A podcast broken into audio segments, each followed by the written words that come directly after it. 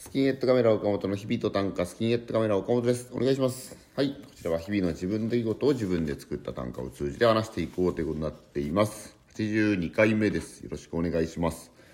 では今日の短歌を読み上げます。打ち合わせの後に会議その後にミーティングその後打ち合わせ。打ち合わせの後に会議その後にミーティングその後打ち合わせ。ということでまあ僕は芸人業と作家業みたいのをさせてもらったりしてるんですけどなんか打ち合わせがあったり打ち合わせってもの結構するんですけど打ち合わせと僕は基本的に呼びますけどなんか呼ぶ人によっては会議と呼んだり、まあ、ミーティングと呼んだりあとなんかちょっと喋りましょうみたいなちょっと話しましょうちょっと時間ください。ちょっと時間取りましょうみたいなことを言ういろいろな言い方があるんですけど。なんか今週先週、まあ、日曜日曜始まりの人は先週か。僕は一応月曜始まりで結構言うので今週は結構打ち合わせをが多い週だったのでなんかちょっとそれをなんか一個ずつどんなことをしてたのかを見ていこうかなと。皆さんと一緒に見ていこうかな。月曜日4日の月曜日は別のことしてましたね。そんで5日の火曜日に、まあ、午前中は別のなんか芸人としての仕事をしたんですけど夕方からは、まあ、これは打ち合わせっていうのかどうか分かんないですけど僕の本当にお世話になってます歌人の山田渉先生とちょっとお会いしてカフェでお会いしてあこうね打ち合わせの場所っていうのもねいろいろやっぱ多種多様あって面白いなと思うんですけどこの時は山田先生に場所をお任せしたらすごいすすきのの北海道札幌はすすきののなんかビルの中のものすごい和風な和風？なんて言うんだろうね情緒あふれるなんか普段はこうギャラリーとしてもギャラリーカフェみたいなことをなんか言ってましたけどなんかね和服のお客さんがいらっしゃったりしてなんかそういうコンセプトのあるところでちょっと5月のね末にまでに締め切りで角川短歌賞っていうものが僕は一昨年と去年挑戦してどちらもなんとか予選通過までいけたので本当は去年で終わって今年はもう本出してそれでもうものすごい名が出るから今年はやめよう去年でも取るつもりだったんですけど去年ちょっと取れなかったので今年ももし本がバカ売とんでつもなくバカ売れすればなんか出す感じじゃないかもしれないですけどちょっと角川短歌賞を頑張ってみようということでそれをちょっと打ち合わせというよりちょっとまあ聞いてこうどういどうこのある短歌をどうしていったらいいかっていうことをちょっと聞かせていただきましたね。本当そのなんかそのまあ打ち合わせ内容もさることながらあんな場所に行ったのがあのようなカフェに行ったの経験があまりないので、うん、ちょっとしかもなんかカウンターは結構ぎゅうぎゅうぎゅうぎゅうとまでいかないけどすごい狭いのに山田先生僕先に入ってた山田先生が奥のすごいなんか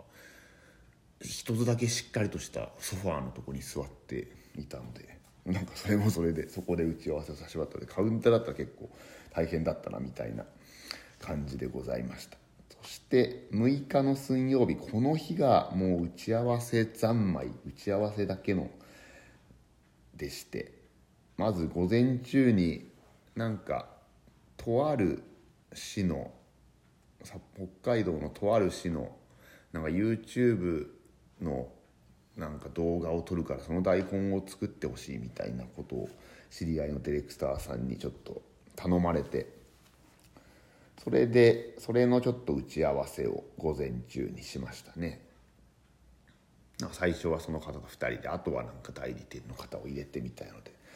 そんで今後のためにちょっと進めてなんかすごい盛り上がってましたねこの打ち合わせは。盛り上がってましたねって言うとすごい俯瞰で喋りますけど。なんかすごい盛り上がっていただいてました。いただいてましたっていう変だけど。そんでお昼13あそうですね。お昼は毎週今「撮吉 TV」っていうものをやってるんですけど。YouTube の「撮吉 TV」っていうものをやってるんですけどそれの打ち合わせを今毎週水曜日にやっていて。これは毎週まあ Zoom でね今やってるんですけど、まあ、毎週今週ようやくその毎週ずっとやってたのがなんか2週に一遍でいいんじゃないかみたいな話になって2週に一遍になりそうな雰囲気の打ち合わせ。もう結構ねこれは本当に結構確認事項だけなのでパッパパッと終わるものなんですけど、まあ、それを Zoom でやってその後にまた Zoom でちょっと出版僕4月の末27日に短歌とエッセイの本を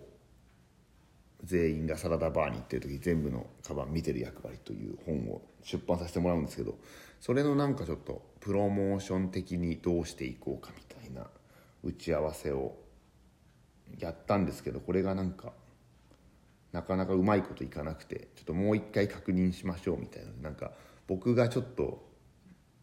あ僕が集めたわけじゃないですけどなんかいろいろ偉い人にも来てもらったんですけどなんかふにゃふにゃふにゃってなってしまってちょっと申し訳ないことをしてしまったなと申し訳ないのかどうかわかんないですけどなんかちょっとこれは打ち合わせとしてふにゃった感じがありましたね。そんで夕方からはネタ打ち合わせネタネタ合わせっていうことが相方下と2人でやる時はネタ合わせってよく言うんですけどネタ打ち合わせ。これは今これも Zoom なんですけど東京にもともと芸人やってた札幌吉本で芸人やってた作家業をしてる方がいらっしゃるって。でその方がすごい面白いのでネタをちょっと見てもらったりして今2週に、まあ、ネタでき次第2週に3週に1遍くらいちょっと3人で下本3人で Zoom で会ってネタ動画見た感想とかあとこここうした方がいいんじゃないかとかって言って。そんでまたなんか新たな案を考えてみたいのを23週間にいっぺんくらいなんかやらせてもらってんでこれはすごいね今。自分の中でも重要な時間でこれがあるからちょっとねもっと厚みがネタに厚みをどんどん増していけるといいなっていうのがまああるありますね。これはなんかいい時間でしたね。今回もまあそのその東京に住んでる作家の人が結構ふざけタイプなのでなかなかざその助走が結構長かったりしますけどね。そのネタ会議に入るまでの助走が結構長かったりするんですけどまあまあそれは、一応僕よりちょっと後輩年上で後輩みたいな方なんですけどすごい面白い人で、はい、今とてもいい時間になってますということですね。で木曜日は打ち合わせなく別のことしてて金曜日はそのさっき水曜日でとある北海道の市で YouTube 作ってほしいとかっていうところの台本を作ったものをその市にもちょっとプレゼンしに行くみたいのでそんでまあ札幌から1時間くらいかな。車に乗って行って。そんで打ち合わせをしましたね。でっかい本当市役所ですね。なんか田舎の市役所って結構綺麗だったりもするとこもあるけどそこはなんか情緒あふれる。情緒あふれる。古いまあ単純に言うと古いんですけどすごいそれがなんか古さがめちゃくちゃいいみたいななんか市役所で。そこの応接室みたいので。そのディレクターさんと僕とあとなんかちょっと関係の方広告代理店的な方と。本当に三笠市役所の方はもう10人10人くらいいたんじゃないかな。でそこで説明して、まあ、なんとなくいい感じそうですねみたいな。雰囲気になりましたね。なんか三笠の名物も食べ三笠って言っちゃった。三笠ってこと隠してたのに三笠って言っちゃいましたね。隠す必要はないよでもまあそうか。どどうなんだろう。三笠って言っちゃったけどまあ大丈夫でしょう。なんかそんなことをしてますという。名物もね食べたかったんですけどちょっと食べる。時間もなく帰ってきました。そんでその日の夜はまあこれも打ち合わせっていうかどうかちょっとわからないですけどお世話になってるテレビ番組のプロデューサーさんと制作会社そのテレビを作って制作会社の社長さんとちょっとご飯に行かしてもらってまあ相方もいてなんだかんだ喋って美味しい焼き鳥をいただきました。焼き鳥が美味しかったです。内容もその話の内容も充実ながら焼き鳥が美味しかった。そして昨日9日土曜日は、えー、午前中にこれも打ち合わせではないかもしれないですね。か本当カフェですけど。お芝居の脚本とか演出団体をやられてる方が短歌もめっちゃ好きでお笑いもめっちゃ好きだっていうことでなんか僕あんまりこういうことで誘われることないんですけどなんか短歌とかお笑いとか芝居とかの話したいんでちょっと行きませんかみたいななんか前からね行きたい行きたいとかって言っててなかなかこういうコロナ禍でみたいなことで行けなかったんですけどなんかね誘っていただいてスターバックスに行ってね喋りましたけどスターバックスの店員さんになんかキャラメルマキアートみたいなの冷たいの頼んだらなんかしゃなんあれ喋んなきゃいけない決まりなのか手渡す時に手渡しの前に作ってる時にキャラメルマキアートを作りますねとかって言ってあったかくなりましたねみたいななんかこと言われてあんまそんなあったかくもなかったんですけどあははみたいになってなんかキャラメルマキアートもとても美味しい季節だと思いますよだから無理やりすごい喋ってる 感がなんか申し訳なかった申し訳ないことないけどなんかそんなんがあって。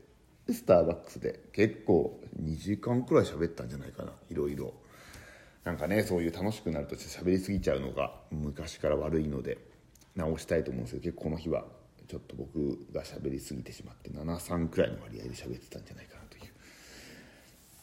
ことがありましてまあこんなことをなんかしてますみたいなことですね。まあ、象徴的に何かあったわけじゃないですけど、まあ、打ち合わせをなんかよくした週だったなという打ち合わせと呼んだり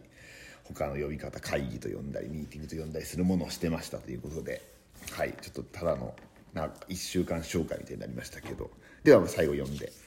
打ち合わせの後に会議その後にミーティングその後打ち合わせまた来週お願いいたします。さようなら。